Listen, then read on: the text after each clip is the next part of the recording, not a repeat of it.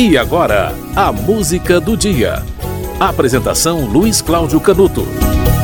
Hoje é aniversário de Flávio Venturini, o mineiro Flávio Venturini. Ele foi revelado nos anos 70 pelo Clube da Esquina, aquela turma, né? Loborges, Beto Guedes, principalmente Milton Nascimento.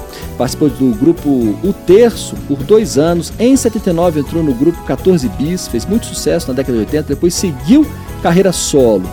É, a discografia de Flávio Venturini inclui no terço três discos: um disco de 74 chamado Criaturas da Noite, um disco de 75 Casa Encantada e um disco é, aí bem depois, né, da, o grupo se reuniu para lançar o Terço ao Vivo, um disco de 2007. No 14 bis foram oito discos. O primeiro em 79, 14 bis, e aí vieram um disco, um disco de 80, um disco de 85, o A Nave Vai de 87 e o disco 7, que é um disco ao vivo de 88.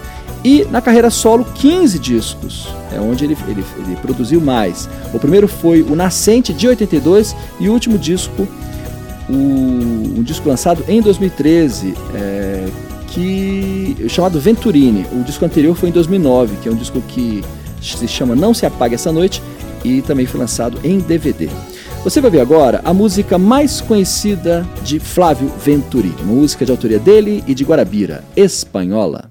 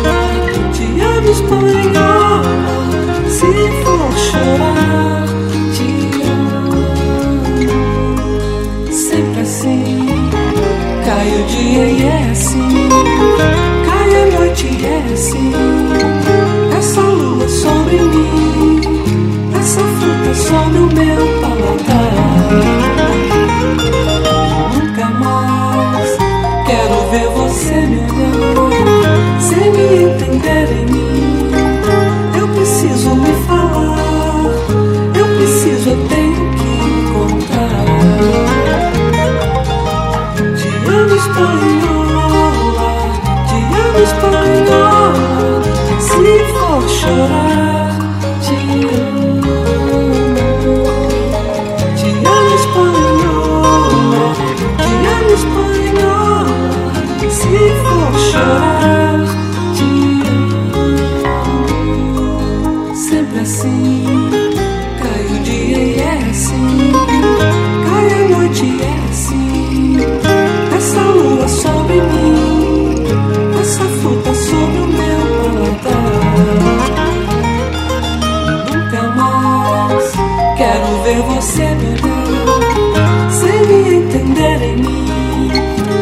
Preciso lhe falar,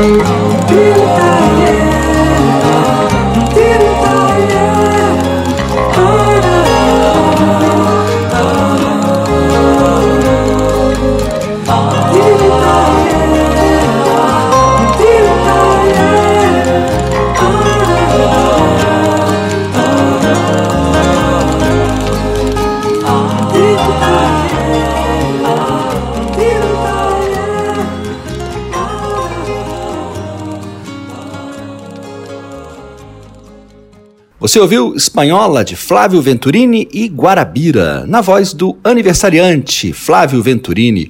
Hoje é 23 de julho. Flávio Venturini nasceu em 1949.